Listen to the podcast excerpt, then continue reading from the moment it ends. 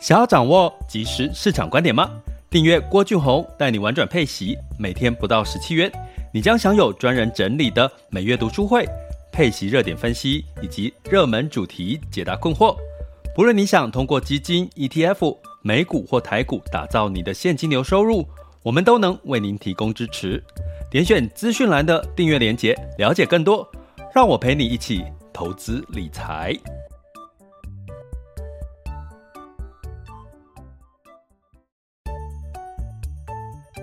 想要掌握即时市场观点吗？订阅郭俊宏带你玩转配息，每天不到十七元，你将享有专人整理的每月读书会、配息热点分析以及热门主题解答困惑。不论你想通过基金、ETF、美股或台股打造你的现金流收入，我们都能为您提供支持。点选资讯栏的订阅链接，了解更多。让我陪你一起投资理财。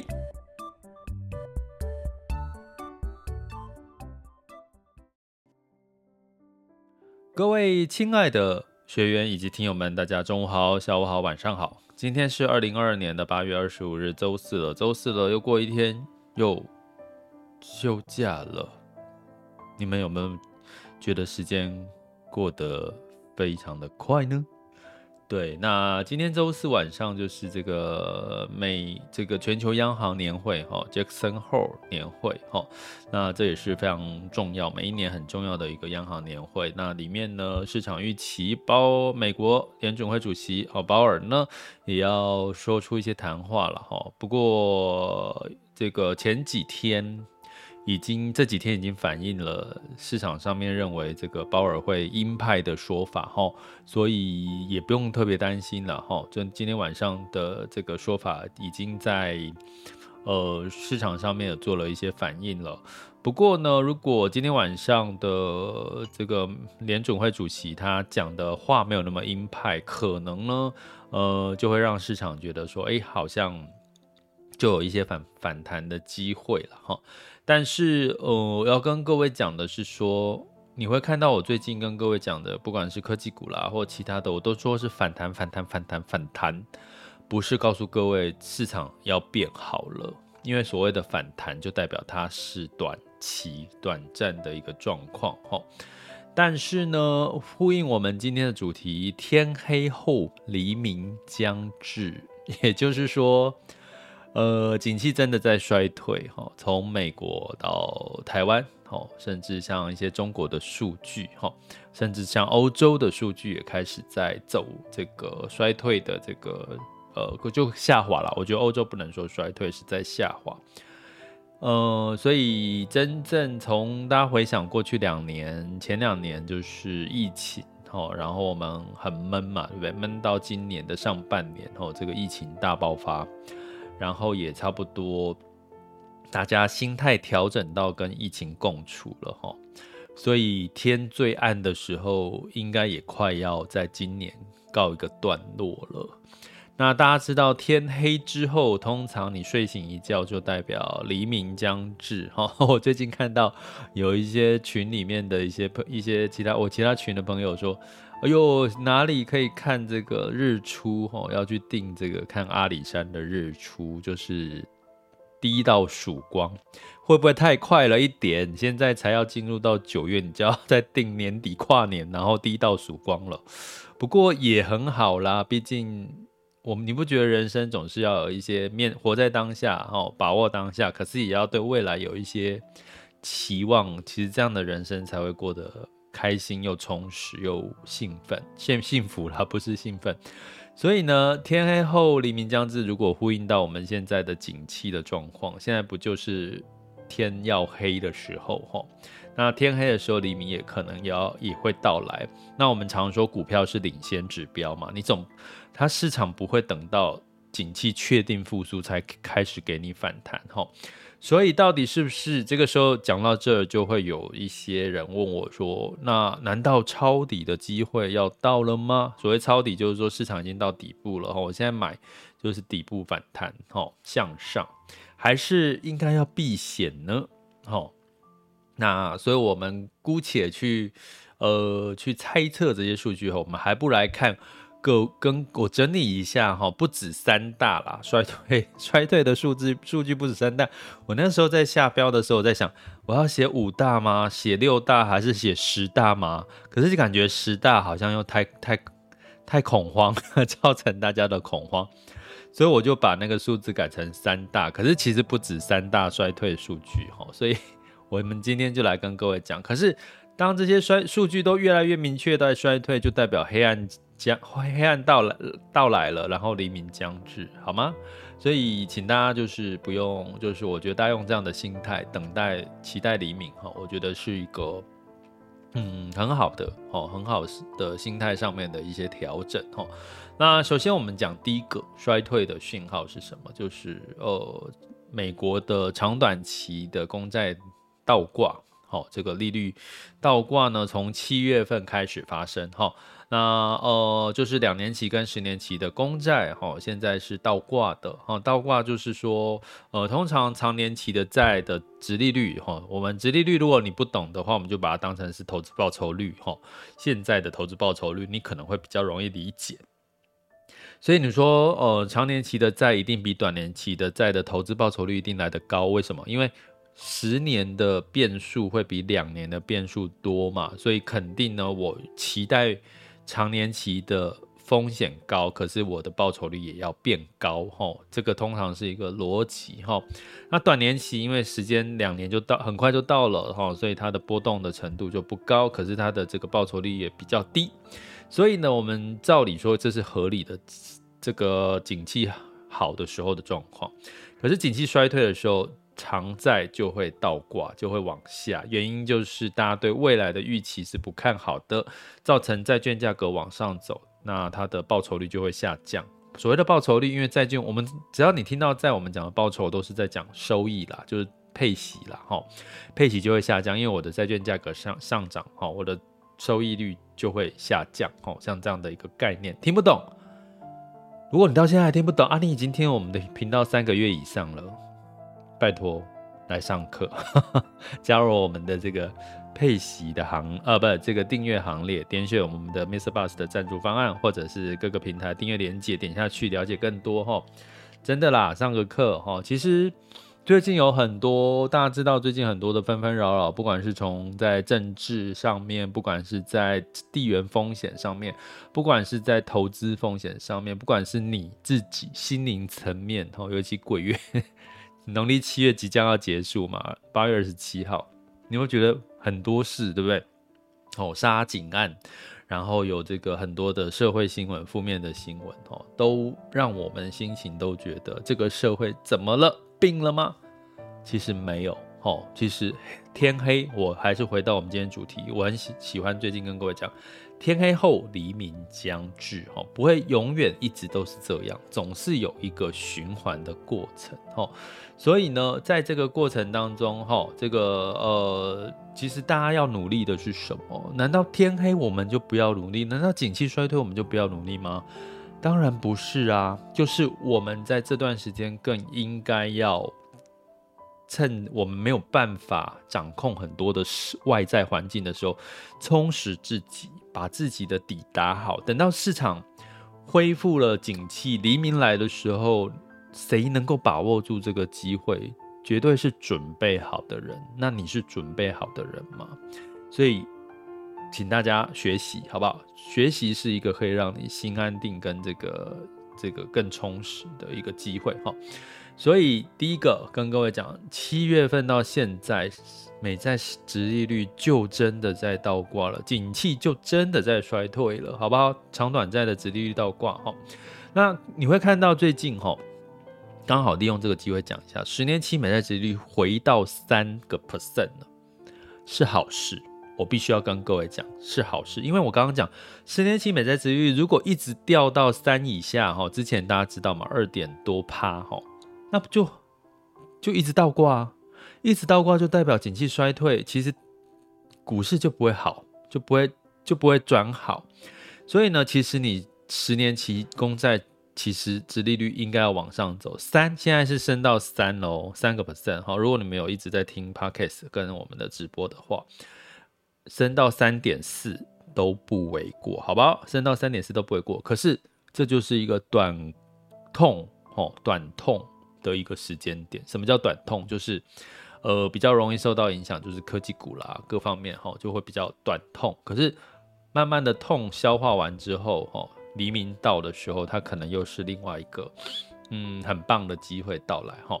好，第一个衰退讯号短长短期在，好，第二个美国。好，我们先先讲美国哈，美国的库存金额正在创新高，产能利用率已经从四月开始到顶之后，连续下降了两个月，这代表什么？库存已经增加了，我的产能利用率降低了，也就是说我库存卖不出去，我订单还接不到很多更多的新的订单。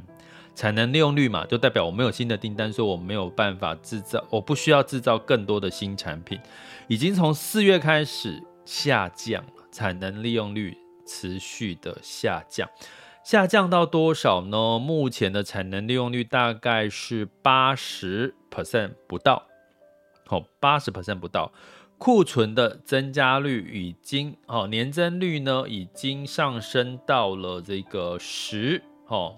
这个将近不到二十哈，十五以上的这个库存的年增率哈，这是美国的状况，所以很明显的库存在增加。我今天你去想嘛，很白的思考就是，我今天是老板，我库存增加了，我怎么会再去赶快要把它卖掉？我怎么还会去再制作更多新的产品呢？我就不会雇佣到更多的劳工，不是吗？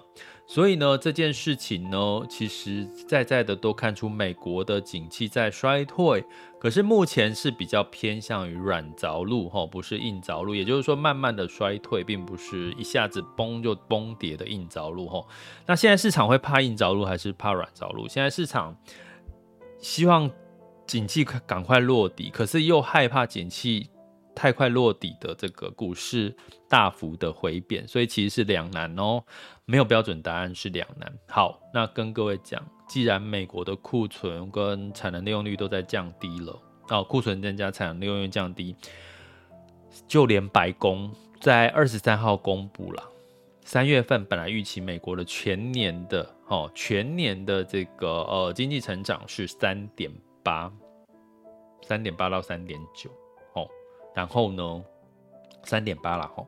那现在二十三号公布全年的 GDP 成长是来到一点四。哎，三点八三月份那么乐观，现在变一点四，哎，那个落差大家知道。美国讲的是美国 GDP 哦。那他们的理由，白宫的理由是说，因为这个 Omicron 这个疫情，新冠疫情的这个变种病毒，似乎疫情有在。呃，没有完全消除复燃的状况，俄乌战争还是有在延烧，然后通膨仍然是偏高，利率升息的这个整体的状况，让白宫哦哦自己预期今年的整年的 GDP 是下滑到一点四吼，一点四吼，所以这个呢多吗？当然多啊，从三点八，你会想说一点四是不是还好？可是如果你知道三月份他是说三点八。现在到一点四，你就知道美国的景气的确已经进入到衰退了，好吗？再加上呢，再跟各位讲哈，刚刚讲的是第殖利率倒挂，第二个是美国的整体的状况哈，GDP 啦，或者是库存的状况。WTO 世界贸易组织又说了，二十三号也说话了，最近他们很爱说，全球的贸易成长放缓，好。年增是三点二，去年的第四季是五点七，五点七哈，然后呢，目前的第一季是三点二，他说第二季还会更低，整个增速哈，那大家这个到底有差多少？我跟各位讲，去年 Q two 的时候的成长率，全球贸易，也就是说到。全球这个呃贸易就是大家这个呃进出口啦，国际贸易吼这样往来啊，包含像空运啊，包含像出口订单呐，吼原物料啦这些有的没有的吼，基本上呢，呃在去年的 Q2 是二十二点六 percent 的成长，二十二点六，那今年的 Q one 因为 Q two 的数据还没出来哈，今年的 Q one 是三点二，好，今年的 Q one 三点二，去年的 Q 四还有五点七的成长哦，今年的 Q one 是三点二，你更不要讲 Q two 是最辛苦的那个时候，俄乌战争啊，不不不，有的没有的，中国封城哈，Q two 是多低你就知道，所以整体来讲啊，经济贸易。全球的贸易也在放缓了，所以我有跟各位提过一个很重要的观念，叫做各自表态。每一个国家的状况不同，就各自表态。哦，所以我呃跟有跟请各位提醒各位，新兴市场要留意一下。哦，哪些新兴市场比较好？哦，比如说提到印度啦，你可以观察一些新兴亚洲啦。中国其实的确是在复苏。哦，可是中国有一个干扰因素，也是我们要讲衰退讯号的其中一点。哦，所以呢。我要讲的是什么？就是第二个，就是整体的全球的经济的贸易量也在缩减的。Q2 会减少，Q3 可能也不会太漂亮哦，因为对比去年的成长，其实今年不会太漂亮哦，整体的贸易量哦，所以从这边也是要告诉各位，其实真的不止美国在衰退，全球也有很多地方在衰退，可是仍然有一些复苏的，像日日本。好，日本相对来讲呢，它也是在复苏当中相慢慢的趋缓，相关的成长数据趋缓的状况。可是它并没有到很衰退的很严重。那反观接下来我们要看回来，就是台湾的部分呢，台湾的部分哈，呃哦，我在讲，比如说我再举一个刚刚的美国的例子，好像呃美国的梅西百货跟这个。百货公司就是库存太多了，好，要降价清清仓，好，这个我之前有提过了哈。好，那我们接下来要看的是，那台湾呢？台湾在 N1、N2 的这个数据，就是货币供给哈。通常货币供给是属于领先指标哦，也代表是股市动能的来源哈。N1、N、N1B 跟 N2 其实都下滑了，就是。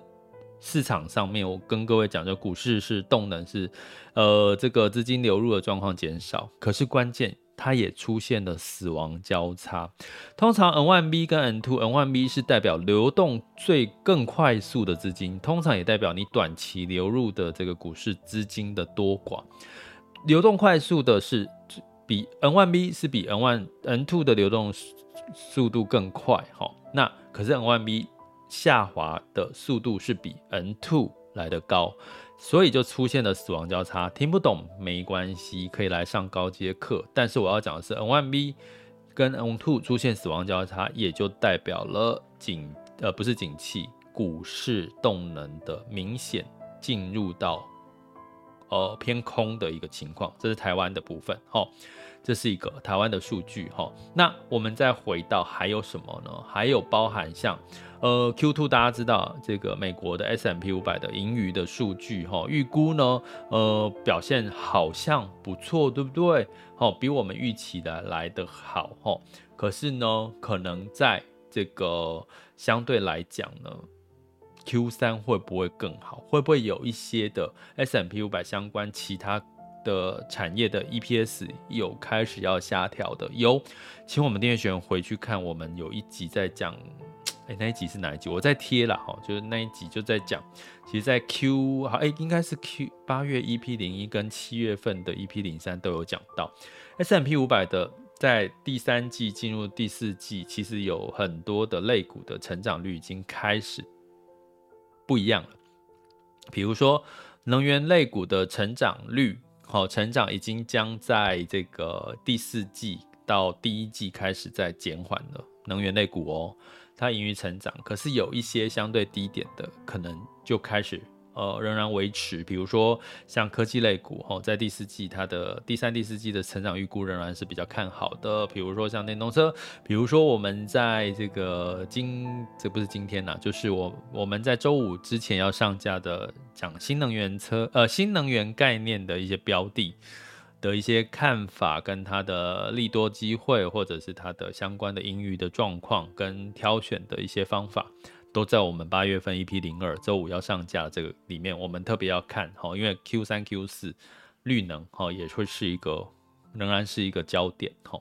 好，所以我要讲的刚刚讲第几个？一二三四，S&P 五百的盈余预估其实也在修正了，Q 三也会进入到下一个修正，好不好？各自表态，好。还有刚刚提到的，哎，中国，中国，哎，我之前有跟各位提说，其实是在复苏，对不对？可是中国有一个地产的风暴，大家一直知道，从过去的恒大地产可能倒闭，现在没倒，可是后续在六七月的时候出现了中国哦，这个银行带头设立的房地产基金，哦，这呃不是，就是中国地产业的。破产的这个烂尾楼以及烂尾楼的压力仍然存在哈，所以后来呢，中国的解决方式就是用这个银行去设立这个房地产基金来收购这些烂尾楼哈，那这个做法就会让这个至少这个不会爆雷，也就是说这个不会有地产真的就倒闭，好，可是呢就会造成银行的获利可能会。恶化或者是坏账的这个问题哈，所以这个中国地产的问题其实还没有完全解决，它持续仍然是一个未爆弹哈。然后呢，接下来今年的接下来呢，呃，从二零二二年，其实二零二三年是高峰，债券哈，房地产的相关债券的到期。是在二零二三年、二零二四年是高峰，也就是说，二零二三年、二零二四年呢是这个中国房地产债券的到期的很多债券要到期的时候呢，诶，会不会有一些中国地产的这个商他拿不出钱来给缴，就是还还这些债，导致他有破产的一个可能性？那这个可能性有没有可能发生呢？我觉得有可能发生，可是关键是在于哪里？中国相关的经济数据，其实现在虽然我们认定它是在复苏当中，可是它并没有很明确的完全在复苏。也就是说，如果今年的下半年呢，中国确定是复苏，相关的经济数据、基本面数据开始在变好的，那可能二零二三年、二零二四年这些房地产的债，它可能就还得出来，破产的几率就会降低哈。所以今年的下半年，中国的相关的这个呃数据哈，包含这个呃政策哈，是不是要赶快的去加把劲，让这个中国的经济成长复苏？我觉得是呃中国当局很重要的一个挑战的课题哟。他们是复出复苏的步调，但是复苏的明确仍仍然不够明确哦，这是目前中国的看法。所以房地产的危机是二零二四、二零二五。是他们最大的违呃这个到期债券到期违约也会比较容易发生在二零二四、二零二五，所以我们在讲说中国目前如果你投资 A 股市场，其实今年的下半年仍然是好可以持续的呃看它仍然会是一个很热点。可是呢，二零二四、二零二五我们可能要避开的，如果投资中国 A 股的话，可能要避开的是那个时候可能债券的违约率，好。房地产哦，我专门讲房地产。如果它经济还没有很明确的复苏，你说中国经济有没有可能很明确的复苏？我觉得也不会那么容易，因为毕竟全球的，我刚刚有跟各位提过的数据，全球的贸易啦、美国啦相关的一些需求，经济都在衰退嘛。那中国也是世界工厂嘛，大家都在那边设工厂。如果全球经济没有好，中国的经济也不会好到哪里去，所以我们对中国 A 股的市场的定调就是，它的确是在复苏，缓慢的复苏，可是很多的杂音不明确。那它仍然它有一个它的风险在，可是这个风险会是在明年二零二四年。注注意哦，如果你有投资 A 股的话，二零二四、二零二五年哈，呃，就是刚刚讲的这个地产的这个债。哦，它是属于非投资等级债哦，它的违约哦，有可能在二零二四、二零二五出现。好、哦，所以呢，这个就是提醒大家的部分。哦，那中国，你说中国的地产这个债券违约，对全球的经济是好吗？对台湾的经济就会好，就会好吗？我们要在旁边看就好吗？纳凉吗？不是。它也一样会影响到台湾的经济，好不好？影响到全球的经济，哈。所以呢，其实呢，你从这几个我刚刚跟各位讲的，哈，包含美债殖长短期利率倒挂，还有美国的库存产能利用率的这个变化，还有这个美国白宫自己说这个降这个 G D 经济成长率已经降到一点四，好，从三点。八降到一点四，以及 S&P 五百 Q two 虽然它的获利财报不错，可是 Q 三可能还是会有一些不同的产业它的盈余的修正的情况，好，包含像修正，比如说像金融股的修正，那比如说像能源股的修正，好，这类的哈。那甚至呢，呃，对，所以所以所以这个可能在我们在下半年的布局，你的主题、你的产业就要呃更慎选，哈，更慎选，哈。所以，我们 EP 零二讲这个绿能，绿能这件事情，哈，其实挺重要的，我觉得挺重要的，哈。所以，请订阅学员，呃，我们周五上架之后可以抽空的回看一下课程，哈。那呃，另外一个。风险就来自于二零二四年即将要开始陆续到期，中国房地产债到期的高峰是二零二三呐，更正一下，二零二三到二零二四哦，所以这些事情哦，做笔记记下来，或者是你把这一集的 podcast 把它录下啊，不是录下，把它订阅我们的 podcast，或把它加入我的最爱，有这 有这个功能吗？我不知道，我自己没有，因为我自己在录 podcast，我说我没有再特别去。操作那个界面哈，所以整体的景气放缓，对企业获利会不会有影响？会啊，对 Q 三、Q 四的获利当然会有影响，好不好？还好的是 Q 三、Q 四是我们所谓的旺季，不管是从消费的角度，不管是从科技，好像有苹果的新机要发布，确定是九月七号发表会喽。哦，苹果新机确定是九月七号发表会了。哦，所以我就跟各位讲，越接近苹果发表会，所有的讯息就越。真实，所有的假设性的讯息都越真实，这个是过去的经验哈，所以我们最近可以去看看苹果发表会相关的提出来的一些讯息，其实应该都蛮具有参考价值的哈。所以呢，哎，这个都是我刚刚讲是不是讲很多衰退啊，很多黑暗面，呃就是呃负负面利空的一些消息哈。可是这些消息如果过了之后，其实不就是黎明将至的机会了吗？好吗？所以第三季可能呢，大家还是要用一个比较嗯谨慎、好避险的角度去看。好，反弹就是反弹，可是呢，呃，保守乐观估计可能是，应该是说乐观估计，假设到第四季或者是明年的上半年，诶，也许就是天黑后黎明将至的。机会到来喽！这个时候，谁做好准备，谁做好功课，他你就会在这里面成为什么？成为这个呃，这个得到好处的那个人，好吗？这里是郭俊宏，带你玩转配息，给你及时操作观点。关注并订阅我，陪你一起投资理财。好的，我们接下来进入到二零二二年的这个八月二十五日全球市场盘势轻松聊。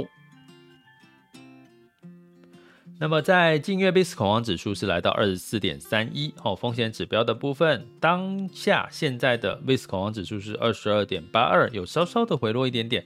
不过十年期美债殖利率来到三点一零七六，哦，我跟各位讲，诶，美债殖利率往上走其实是好事哦，因为其实你长债一定要比短债的殖利率高啦，要不然就是倒挂，倒挂就代表景气的衰退会带来股市的。比较不好的影响哦，因为市场机构就会担心哈，所以到三点四都还算是合理的哈。那在今天晚上哈，今天周四的晚上哈，就是全球央行年会前哦哦，就是呃会发表哦一些谈话哈，鲍尔哈。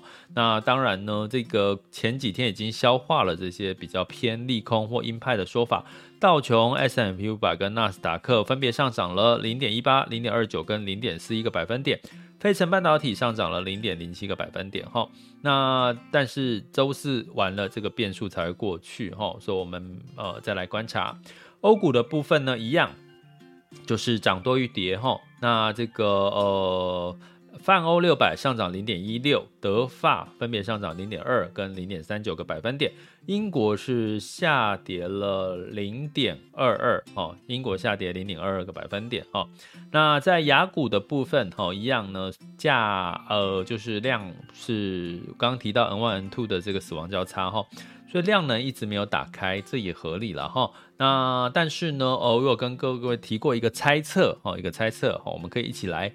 假想一下这个状况，都是个猜测、臆测哈。也就是说呢，一万五左右似乎是一个支撑点哦，包含像国安基金进场，似乎要让这个台台股维持在一万五上下哦。所以哦，你会看到今天因好像是就反弹了哈，就没有再往下回落。所以在一万五以上，我们可以大胆的猜测，就是说，诶，可能会是一个支撑点的话，但是跌破一万五，可能就是大家要更小心了，可能会。恐慌性的，或者是在在下跌的几率就会提高哈。那外资是持续卖台股哈，持续卖台股哦。那成交量来到了周三来到一万呃一千八百一十亿元哈，是量缩哈。那在这个恒生跟沪深两市呢，呃，基本上也都是下跌哈。那 A 股是下跌一点八六，上证指数是下跌一点八六，创业板下跌三点六四，香港恒生下跌一点二六，然后香港科技下跌二点八八哈。那呃下跌量增哈，上上证指数是呃成交量来沪深两市达到一万一千。